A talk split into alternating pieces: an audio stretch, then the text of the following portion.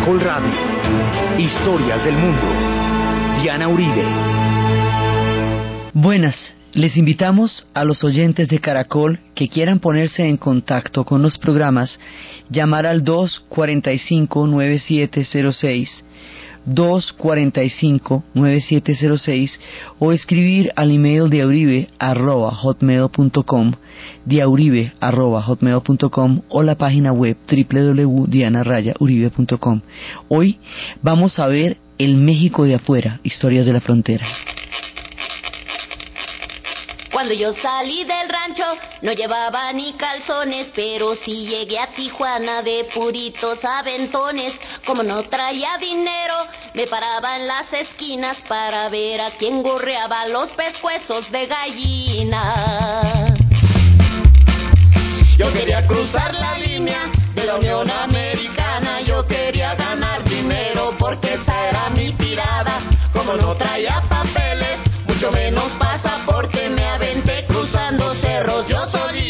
solito y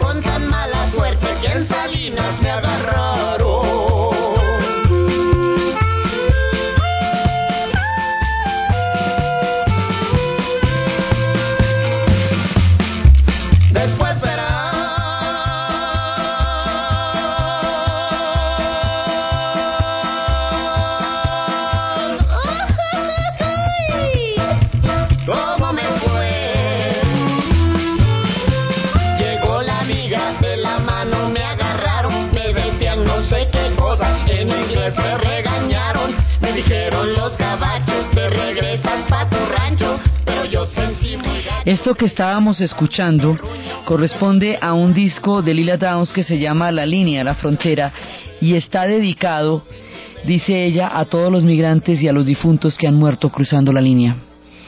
Estas son historias de cómo empezó todo este tema de la frontera y de del México de afuera, o sea, los mexicanos que viven en Estados Unidos.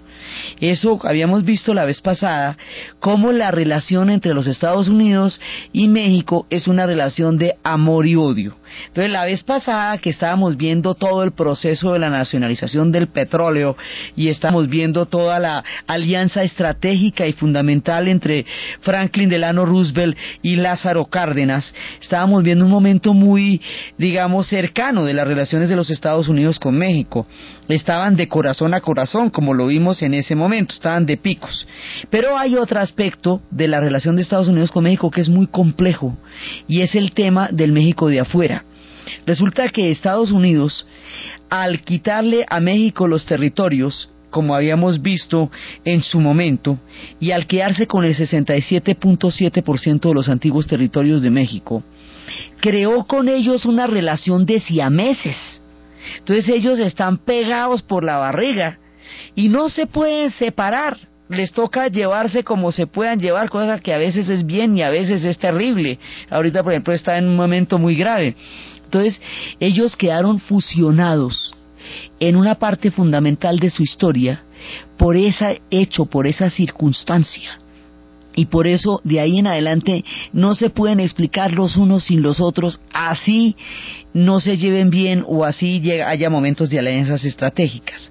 Entonces, ¿cómo es que se va a desarrollar todo este drama de la frontera? ¿Cómo es que va a terminar nuestro personaje cruzando la línea regañado en inglés por los gabachos? Gabachos es la manera como ellos le dicen a los norteamericanos, a los, a los Estados Unidos. A la gente, a la gente estadounidense le dicen gabachos. Entonces, resulta que al principio, cuando se produce la, anexión de, de los territorios mexicanos a los Estados Unidos, ahí había una gente, una gente que eran, por un lado, mexicanos, que estaban ahí desde siempre, habíamos visto cuando México, cuando Ciudad de México se vuelve el centro de gravitación histórica fundamental de la nación, en ese momento la frontera se va abandonando, eso se va, se va desocupando y si no hubiera estado, digamos, tan remota y tan abandonada, no se ha podido echar un zarpazo de esos para quedarse con tanto territorio. Entonces se quedan con un territorio donde hay mexicanos y donde hay anglos. En, en su momento hablábamos que ahí había anglos también, población anglo. Entonces, esta gente no era mucha, eran zonas de muy grandes con muy poca densidad poblacional, pero estaban allá así frescos. Pues digamos, era, era parte del territorio de lo que en ese momento era México. Luego ya cuando es Estados Unidos ellos siguen allá y ahí no hay problema.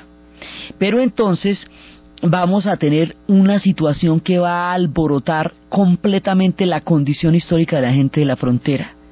Y es que resulta que el famoso Dorado, el famoso dorado que trastornó a Aguirre hasta volverlo loco y desafiar la ira de Dios y desafiar a la corona, el famoso dorado que fueron buscando todos las siete ciudades de Cibola, la ciudad de los papas blancos, que iba buscando eh, cabeza de vaca, Ponce de León, toda la gente que vino buscando los el dorado y el tesoro, la cantidad de gente que fue maltratada y, y que fue torturada eh, buscando la información del dorado todo ese mito del dorado sí existía, pero el dorado no estaba en Guatavita, el dorado estaba en California.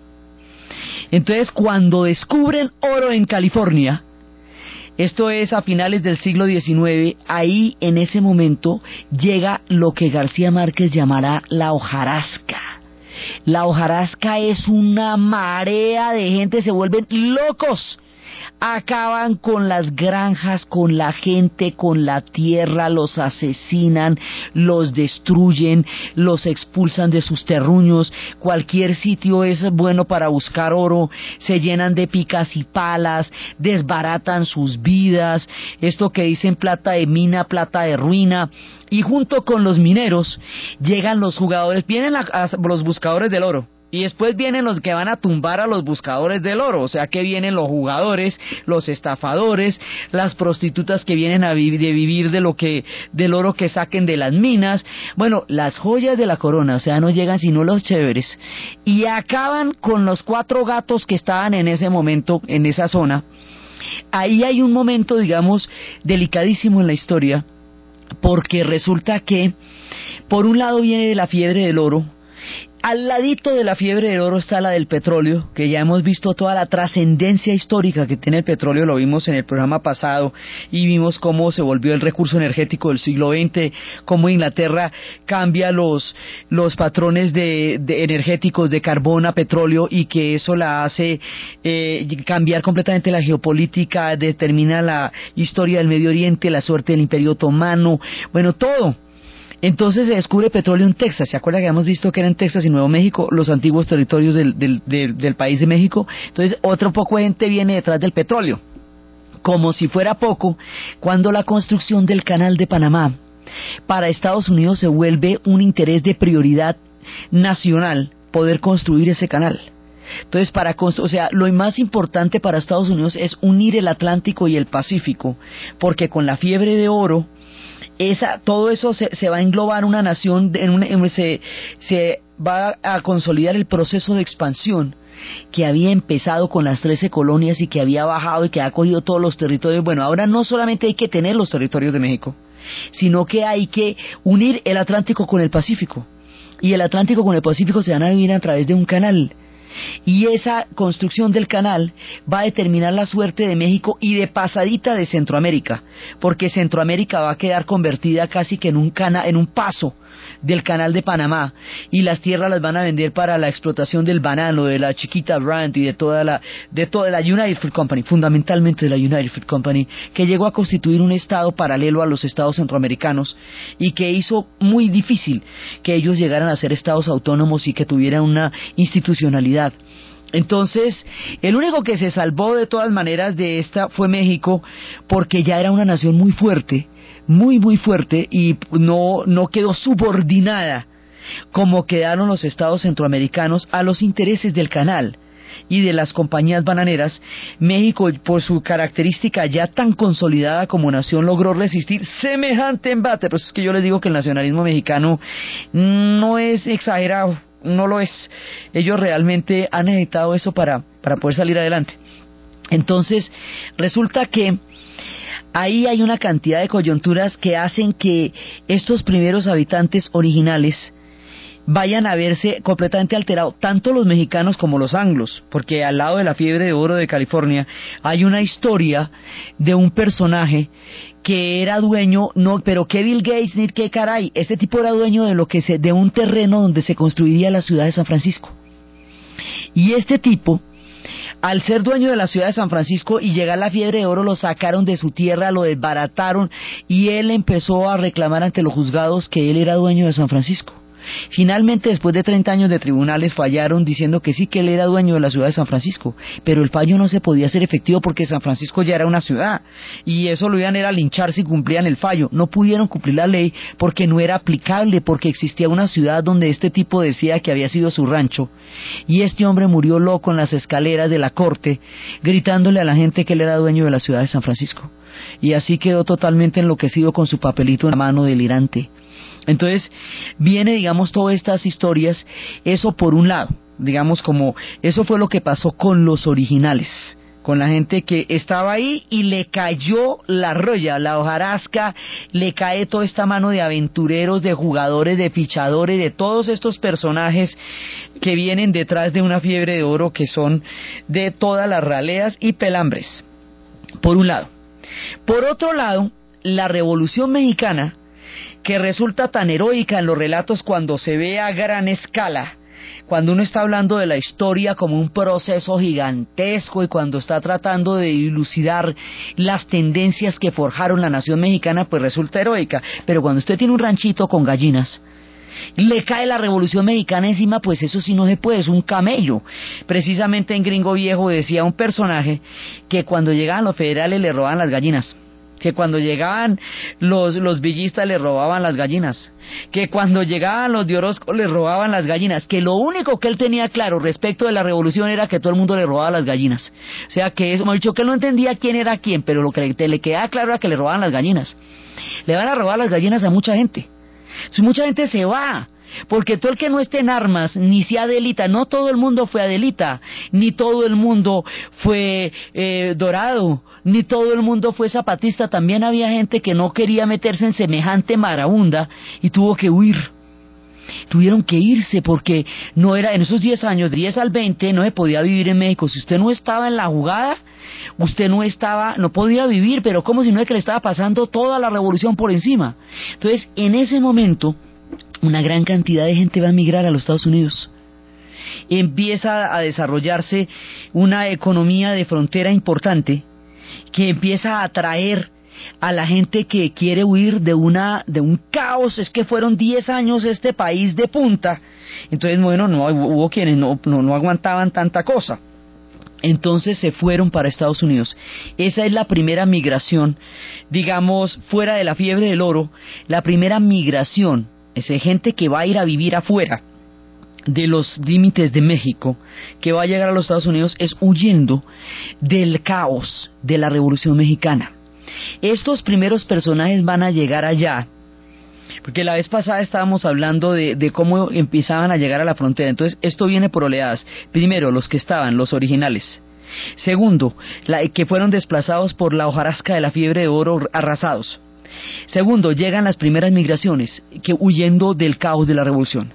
Estos que llegan allá van a enfrentar lo que es el desplazamiento. El desplazamiento significa desarraigo.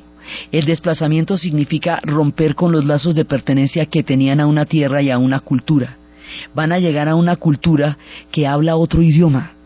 Van a encontrarse en una civilización que es completamente diferente a la de ellos en una situación en la cual ya no pueden regresar, pero todavía es muy difícil acomodarse a donde van a llegar. Van a llegar a un mundo muchísimo más asfaltado, van a llegar a un mundo muy distinto y van a tener que crear una, una vida en un lugar tan diferente y van a sentir cosas como estas que se describen cuando ya se empieza a ver el cemento. Bajo el negro manto del humo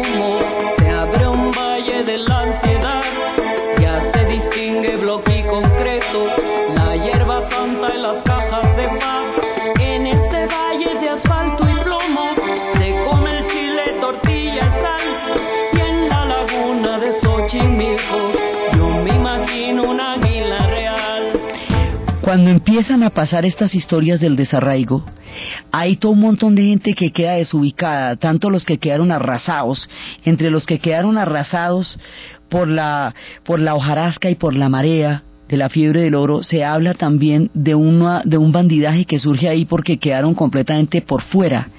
Y ese bandidaje hay un personaje que dicen que se llama Joaquín Murieta, unos dicen, los chilenos dicen que es chileno y Pablo Neruda le compuso un verso y Quilapayún tiene una canción a Joaquín Murieta. Los mexicanos dicen que es mexicano. Ese tipo va a armar una banda que se llama Los Joaquines.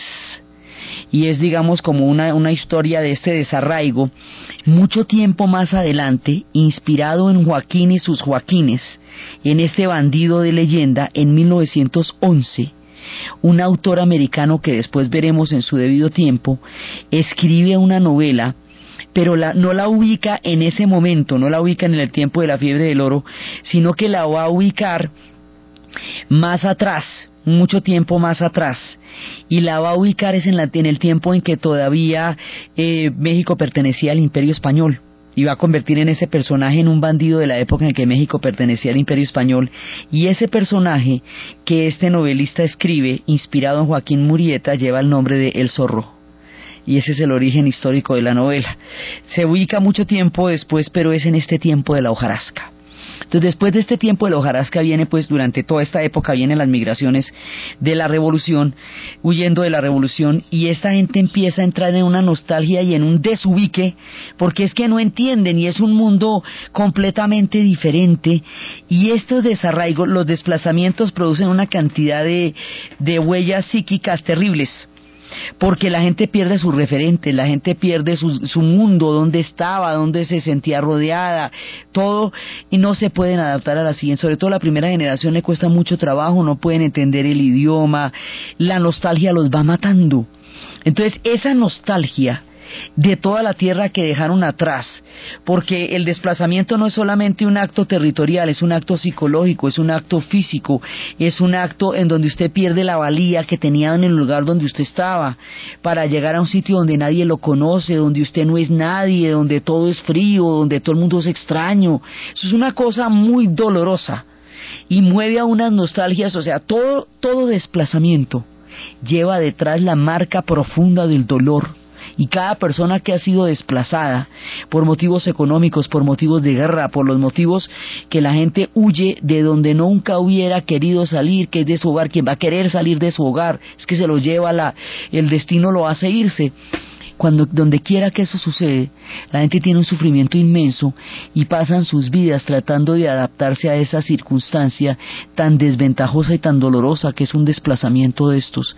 Y ahí lo único que podían hacer era tomar y recordar, sobre todo recordar y cantar las historias de la tierra de donde vienen, las historias de la nostalgia. Soñé que te engañaba con una paloma blanca me desperté cantando y vi que tú ya no estabas. Por tu amor que tanto quiero y tanto extraño.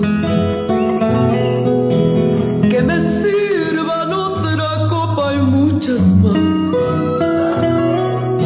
Que me sirvan de una vez para todo el año.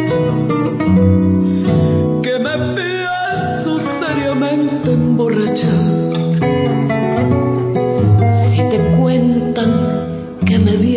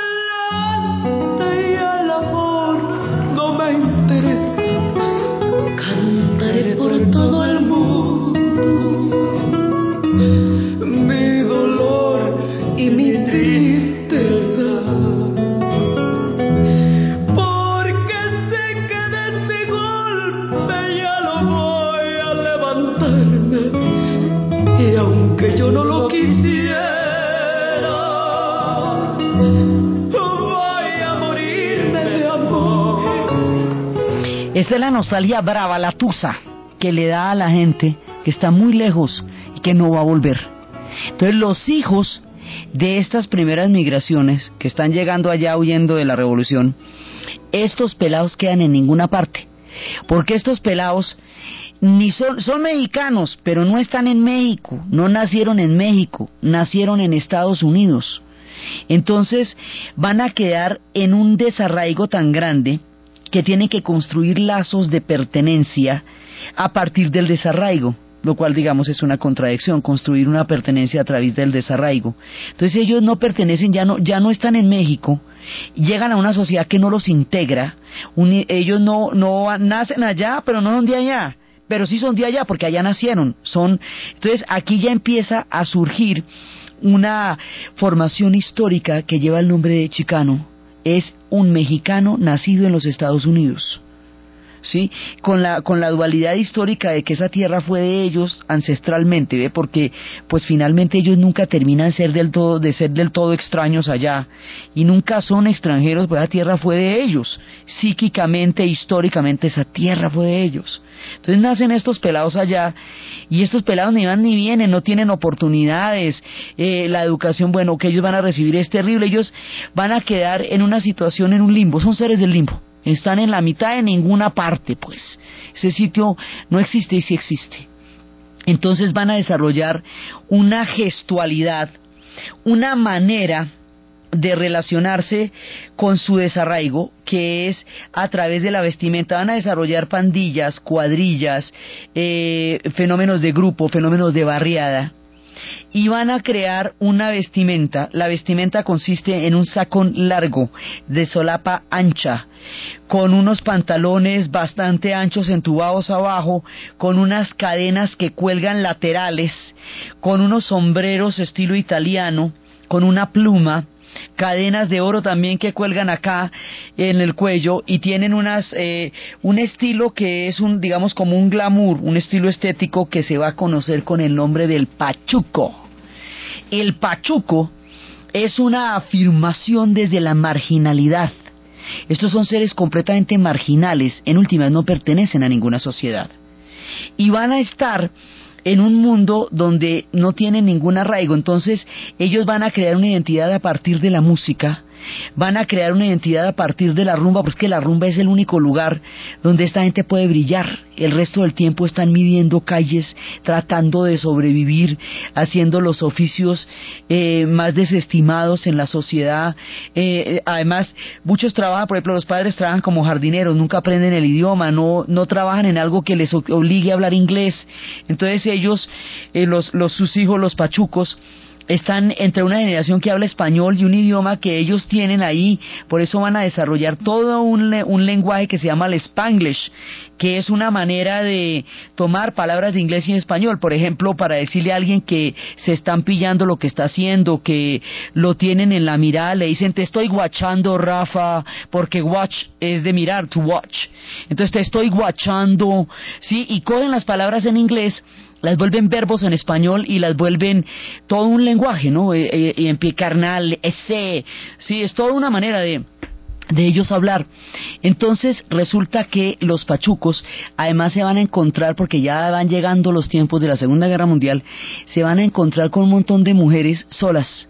En la Segunda Guerra Mundial las mujeres están eh, construyendo las armas, los hombres están en el frente y muchos mexicanos están en la, ahorita vemos como la segunda oleada que están en las, están trabajando en la tierra llegan como braceros, pero también están todos estos pachucos del desarraigo que van a los bares, van a desarrollar un, un estereotipo del erotismo, pues estas mujeres están solas, estos hombres son muy sexys en su baile y en su danza, entonces hay toda una también todo un estereotipo erótico, hay toda una simbología alrededor del pachuco y el pachuco se caracteriza porque baila la rumba y porque baila el mambo.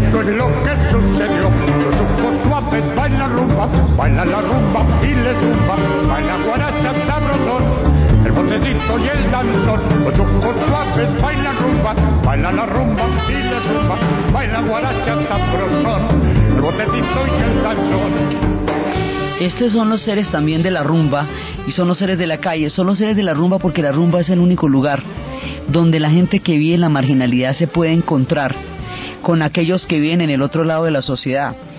Fuera de los bares, no hay ningún peligro de que ellos pudieran abordar a una mujer blanca bajo ninguna circunstancia. Pero en la rumba la pueden sacar a bailar cuando estas mujeres solas de la Segunda Guerra Mundial van a los bares y se piden una cerveza, allá la puede sacar a bailar y el baile es un glamour y es un swing. Eso desde las épocas de los pachucos hasta fiebre del sábado por la noche donde Tony Marero no era nadie en su vida cotidiana, pero en la discoteca era el rey de la rumba. La rumba es el único espacio donde la marginalidad puede tener un asidero que le permita encontrarse en una circunstancia de igual a igual con aquellos que están del lado productivo de la sociedad, digamos del lado eh, del lado donde donde se da la jugada y estos están fuera de la jugada. Entonces el único punto en donde no hay la discriminación, en donde no median todas las barreras de la exclusión económica, de la exclusión cultural, de la exclusión racial es en la rumba. En lo demás, todos son muros. Entonces, ellos son la gente de la rumba, tienen una, digamos, un borde que podría rayar en lo delincuencial, algunos lo son. ¿sí? Pero en esto es dificilísimo generalizar porque el gesto del pachuco, como se vuelve un rasgo de identidad, entonces ahí cabe todo el mundo, desde el bacán que le gusta tirar pinta por la calle hasta el que está metido en alguna nota, ¿ve? pero usted no puede decir específicamente que son delincuentes ni que no lo son unos que sí y otros que no. Entonces, esto va generando, digamos, toda una cultura de tribus urbanas, toda una cultura propia de, de, la, de la marginalidad, que es una cultura paralela, externa, periférica, que nunca va a llegar a los centros porque siempre está excluida. Entonces tiene que fabricarse su sentido de propia valía y su sentido de existencia a partir de esta exclusión, de un mundo donde no están, de un país donde no viven. Ellos son mexicanos, pero no viven en México, nacieron en Estados Unidos, son chicanos. Entonces, en este limbo tiene que desarrollarse una cantidad de defensas culturales para existir o si no la vida se hace imposible. En esa época se llamaban pachucos. Como esto ha seguido sucediendo a lo largo del siglo XX y a lo largo del siglo XXI, incluso con un carácter mucho más fuerte ahora, como el mundo de los chicanos ha ido creciendo y la relación entre las sociedades se ha ido haciendo muchísimo más compleja, hoy por hoy a estos que llamábamos pachucos los llamamos cholos en la actualidad, o sea, los descendientes de esta cultura marginal urbana de las tribus de la, de la ciudad. Sí, muchos de ellos son, ah, digamos, mucha gente está metida en las pandillas, porque las pandillas son una respuesta al desarraigo y a la no existencia también. Entonces, unos sí y otros no. En esto generalizar es, es sumamente delicado. Pero la, digamos, la progresión histórica de la figura del Pachuco, hoy lo llaman cholos y Café Tacuba, nos señala cómo son estos personajes en su chilanga banda. Pachuco, cholos y chundos, chichiflas y malapachas. Acá los chompiras rifan y balan tibiritabas. Pachuco, cholos y chundos,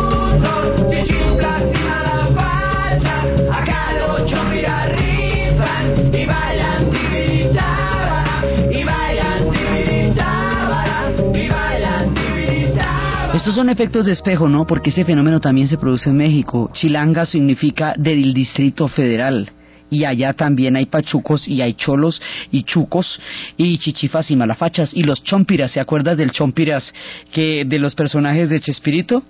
Eh, rifan y bailan tibiritábara. ¿Por qué bailan tibiritábara? Porque es que la musicalidad es una característica fundamental del pachuco. Por eso el arquetipo el personaje que va a representar al Pachuco va a ser un tipo que se llama Tintán. Lo conocen como Tintán por la música, es Germán Valdés. Ese personaje es el hermano de Don Ramón, el del Chavo del Ocho, el papá de la Chilindrina, entonces, esos son, esos son los personajes. Este tipo, eh, eh, lo que va a ser Tintán, va a ser un cómico pachuco. Él nació en Ciudad Juárez. Va a ser una inmensa cantidad de películas, va, de canciones, de música. Él va a ser un personaje del cine. Va a ser también, y después más adelante su hija con, con el grupo mexicano de la maldita vecindad va a recuperar y a rendirle un homenaje a Tintán. Tintán hizo la voz además de Balú en la filmación de El hijo de, en, la, en, la, en lo que va a ser el libro de la selva. Entonces, este personaje es el arquetipo del Pachuco y es el que lo va, digamos, a, le va a dar una, una presencia dentro de la cultura de masas, dentro de la cultura cinematográfica, dentro de la cultura musical. Entonces, por un lado, están los pachucos. Y los pachucos lo que tienen que tener es estilo, es escama, es hebra, porque de resto es una historia de desarraigo y de marginalidad. Y tienen que ser los elegantes de la rumba.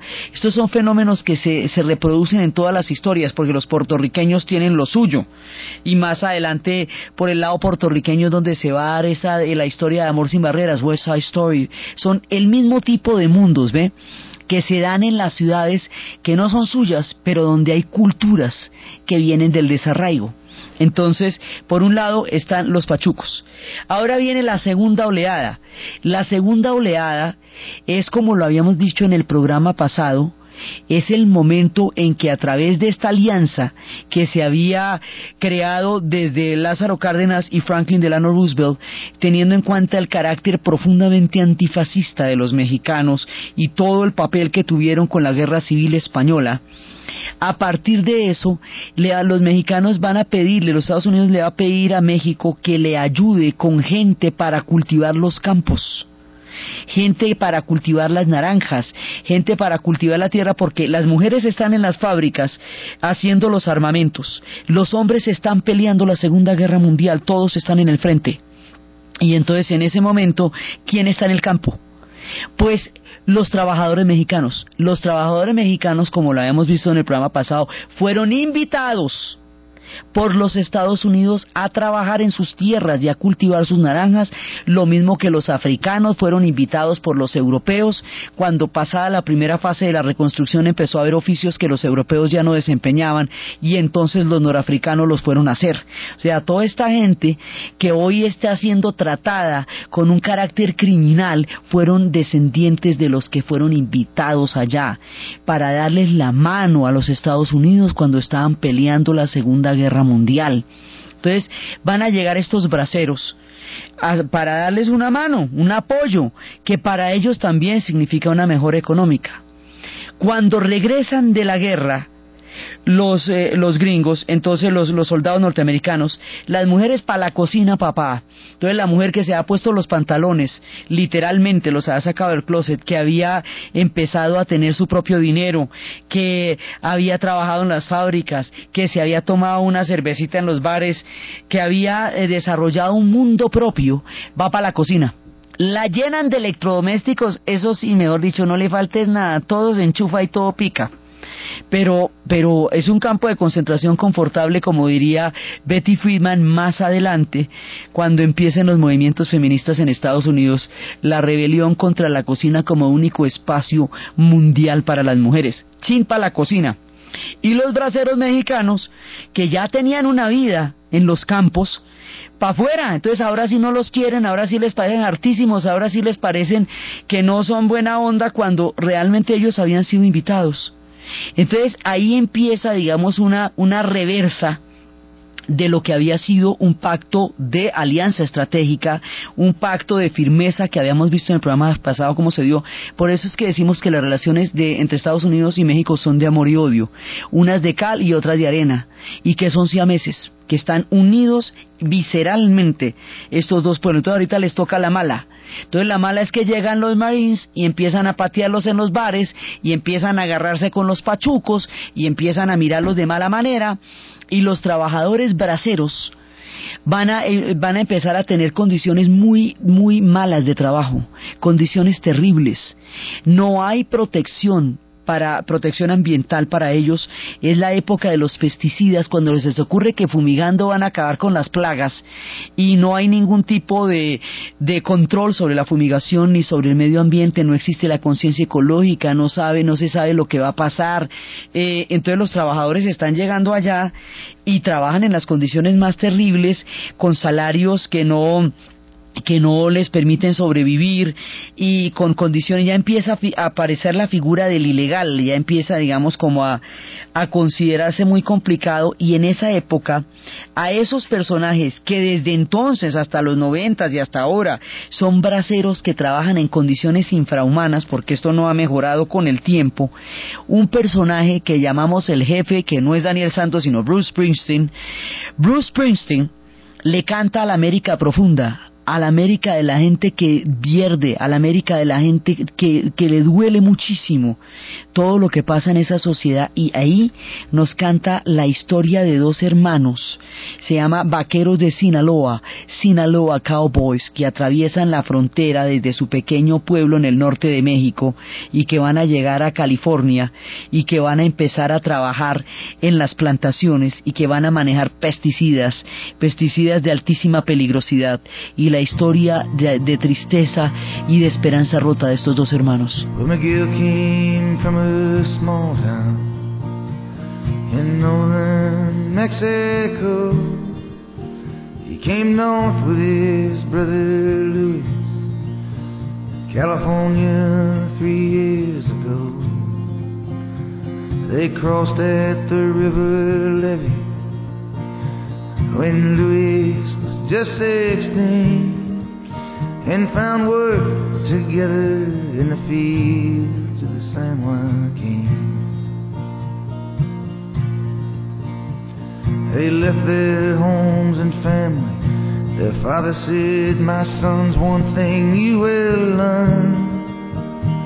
For everything the North gives, it exacts a price in return. Esta es una historia tristísima. Los dos hermanos salen, se van a trabajar en un acampamento de orquídeas. En las orquídeas trabajan de sol a sol. Luego vienen otros hombres de Sinaloa. Les dicen que si van a trabajar con químicos, los llevan a trabajar con químicos. Y los químicos los terminan matando porque no hay ninguna condiciones de protección, porque todo está en la marginalidad. Y uno de los hermanos va y entierra al otro, lo besa, lo mete en la tumba y se devuelve porque no tiene destino. Y así es la historia de miles de personas que se van, cruzan la frontera buscando una vida mejor y van a encontrar la muerte de muchas maneras. Esta es una. Entonces, por un lado están los braceros, trabajadores del campo. Por otro lado están los pachucos. Ya hay un momento en que en los colegios empieza a haber una rebelión. Para 1968 va a haber una rebelión en los colegios gigantesca porque empiezan a darse cuenta que los niveles académicos que ellos tienen son niveles académicos absolutamente deplorables. Una de las chicas que va a empezar la rebelión empieza a decir que los colegios de los chicanos son la parte de atrás de los buses de los negros. O sea, como la discriminación contra las comunidades negras en Estados Unidos hacía que ellos estuvieran en la parte de atrás de los buses en, y que no pudieran sentarse en la parte de adelante, los buses estaban segregados como toda la sociedad americana en el sur de los Estados Unidos, con los mexicanos, con los chicanos pasaba lo mismo.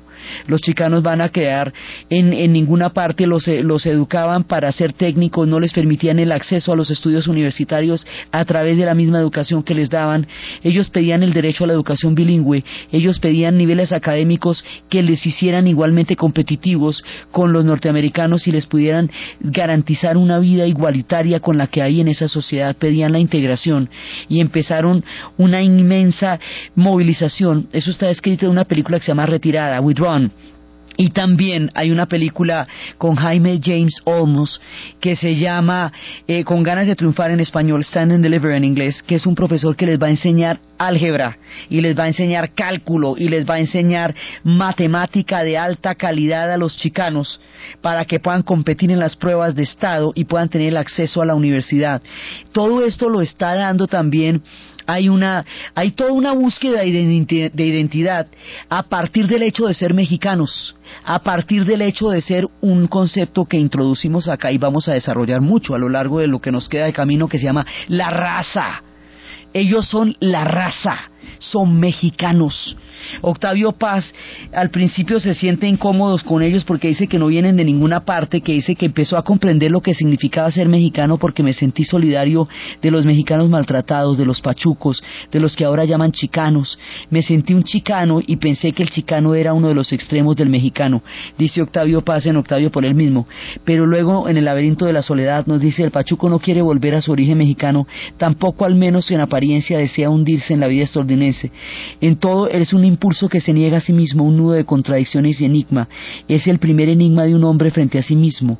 Pachuco, vocabla que, es un vocablo que inquieta, que lo dice nada y no dice todo. Entonces hay un pedazo que son los pachucos, hay otro pedazo que son los de la raza y los de la raza quieren integrarse en condiciones de competencia leales, o sea, que les den una educación que les permite el acceso a la universidad.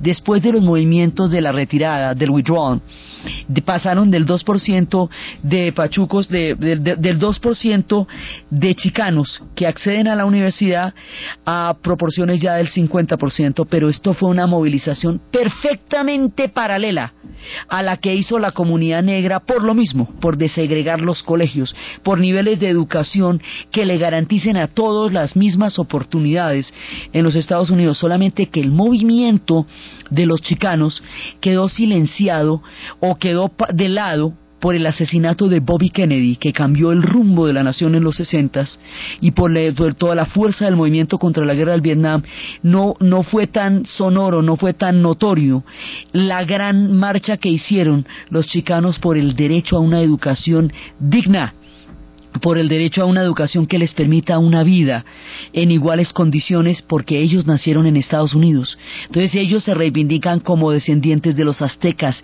porque esas eran tierras indígenas, tierras yaquis, eran tierras que habían pertenecido también a los grandes pueblos indígenas. Entonces ellos empiezan a recuperar el orgullo histórico, lo mismo que la nación mexicana se basa en su orgullo histórico para definirse como nación, los estudiantes chicanos se basan en la herencia de sus ancestros para definirse como América, México americanos, chicanos y empieza todo esto que involucra el teatro campesino de Luis Valdés, que hizo una película que se llamaba Sut Sut, por el traje de los pachucos, que mostraba cómo era el mundo de los pachucos, Sut Sutter. esto tiene una cantidad de movimientos teatrales y cinematográficos que ilustran toda esta realidad de los chicanos y cuyo personaje fundamental es Jaime James Olmos.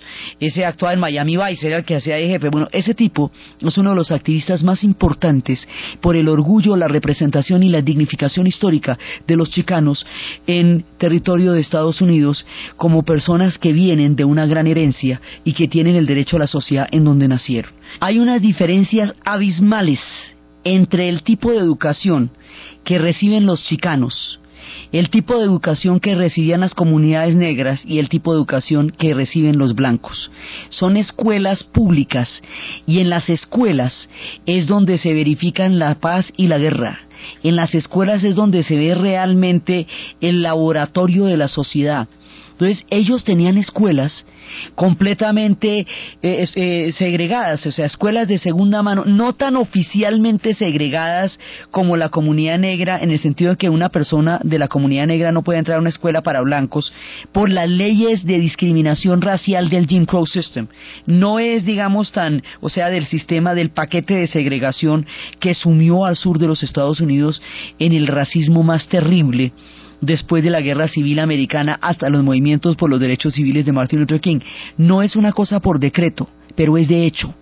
De hecho, quiere decir que las escuelas de los distritos de los muchachos chicanos eran escuelas con una bajísima calidad académica, que no tenían laboratorios, escuelas que no tenían bibliotecas, escuelas que no se podían comparar con las mismas de Beverly Hills. ¿Se acuerdan de la clase de Beverly Hills? Nada que ver, ¿me entiende? Nada que ver.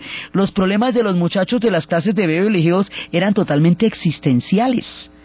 Ellos tenían problemas con su sentido de la vida. Esta gente tiene problemas de supervivencia. O sea, es un abismo lo que separa a los muchachos de Beverly Hills de la cuadra del otro distrito que es el distrito de los chicanos. Entonces por eso era que decían, comparando con las leyes de segregación que separaban la educación de los blancos y de los negros, que las escuelas de ellos eran tan supremamente malas en términos de oportunidades como ir montado en la, en la parte, en la mitad de, de atrás de los buses, de los, de los momentos de segregación. Entonces, el movimiento de los chicanos es perfectamente paralelo al movimiento por los derechos civiles de Martin Luther King en los Estados Unidos. Son paralelos y, es también paralelo el orgullo chicano con el poder negro, con todo el sentido de dignificación de la raza negra, porque su entrada a los Estados Unidos había sido por la vía de la esclavitud y no, lo, y por la vía de la migración buscando oportunidades. Entonces, aquí hay, digamos, como un mundo perfectamente paralelo, solamente que en ese momento las comunidades negras son una mayoría mucho, son mucho más impactante en la historia de, los Estados Unidos de su momento. Ahora son los chicanos y son las poblaciones mexicanas las que son una mayoría en este momento eh, dentro de la composición de las diferentes migraciones que hay en Estados Unidos. Entonces, hay un tema central aquí, la dignidad, el respeto, el sentido de la propia valía. Como dijimos, lo mismo que México tuvo que atravesar todo el camino de la identidad histórica para afirmarse como nación, ellos tienen que ah, recorrer el mismo camino en el exilio, en ese México de afuera, que de todas maneras es México y que de todas maneras son ellos, para llegar a dignificarse y a exigir calidad académica, porque ahí están las condiciones. Por eso el personaje de Jaime James Olmos en esta eh, película en donde el profesor les empieza a enseñar álgebra, el hombre empieza a enseñarles que es de machos estudiar, porque les dice, ah, ¿cómo? Los machos no estudian, los machos parten pollo, ¿qué prefieres? A la pechuga. Entonces el hombre le dice, no, mire, aquí lo que hay es que aprender matemáticas. Y ustedes están tan capacitados como cualquiera para poder aprender matemáticas. Y decía, yo les voy a enseñar porque yo soy un champion, soy una banda de un solo hombre capaz de enseñarles matemáticas a ustedes.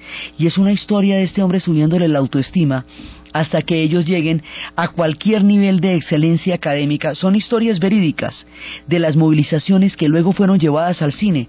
Los movimientos de los chicanos son movimientos académicos. Son movimientos en los cuales empiezan a exigir condiciones de dignidad y de esa manera empiezan a cambiar toda la imagen, no solamente que ellos tienen en los Estados Unidos, sino que ellos tienen de sí mismos. En la medida en que ellos se puedan ubicar en niveles de excelencia, en la medida en que puedan competir por sus propios méritos, se alejan del estereotipo único de la marginalidad como única forma de existir en una sociedad donde de esa manera no se integran, porque es que hay un problema, los fenómenos marginales no pretenden integrarse y se quedan en el limbo. Los que se quieren integrar lo quieren hacer de una manera en la cual, a partir de la herencia y de la cultura que son, o sea, ellos no quieren disolverse dentro de la identidad de la nación americana porque ellos tienen una identidad diferente. O sea, aquí hay una paradoja, una paradoja muy grande porque ellos se ubican en Estados Unidos a partir de su identidad mexicana, porque son mexicanos, pero nacieron allá. Entonces, los hay que rechazan cualquier tipo de integración y cualquier código y cualquier cosa que los involucre dentro del modo de vida americano. Y los hay que quieren adaptarse, pero sobre la base del orgullo y de la identidad de ellos como mexicanos. En esta relación simbiótica y de siameses que existe entre los Estados Unidos y México, este es un punto que tiene tantas variantes, como las leyes de migración que están intentando aprobar y que no aprobaron, como la mexicana de Babel, como todas estas historias que todavía no tienen una solución.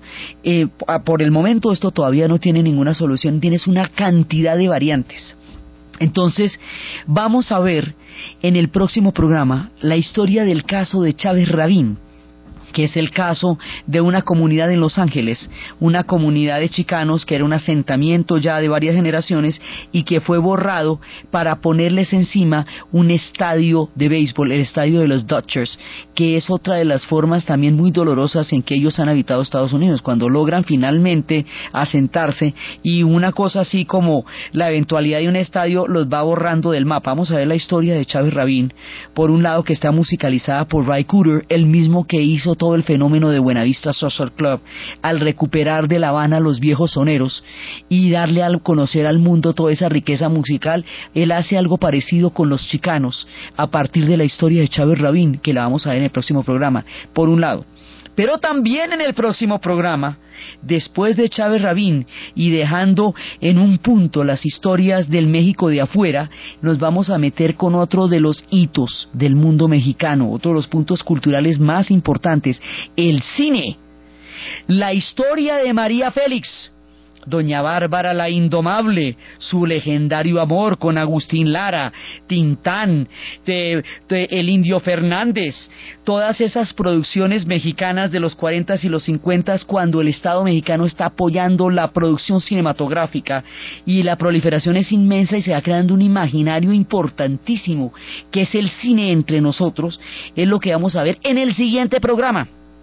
Entonces, desde los espacios del mundo marginal, en el limbo de los pachucos, de su estilo, de su estampa, de su orgullo, de su elegancia, de su tristeza, de su desarraigo, de los braceros que llegaron a darle una mano en la guerra y que después serían tratados con todo desprecio cuando habían ido a darle una mano a los Estados Unidos en la guerra, desde todas estas historias de la recuperación de la dignidad, desde los estudiantes que empezaron las grandes batallas por el derecho a la calidad académica, desde la búsqueda de dignidad histórica de un pueblo del limbo, desde la relación visceral, entrañable, extraña, dulce y amarga entre los Estados Unidos y la nación mexicana, y desde las historias de amor y dolor del México de afuera, en la narración de Ana Uribe, en la producción de Ernesto Díaz y para ustedes feliz domingo.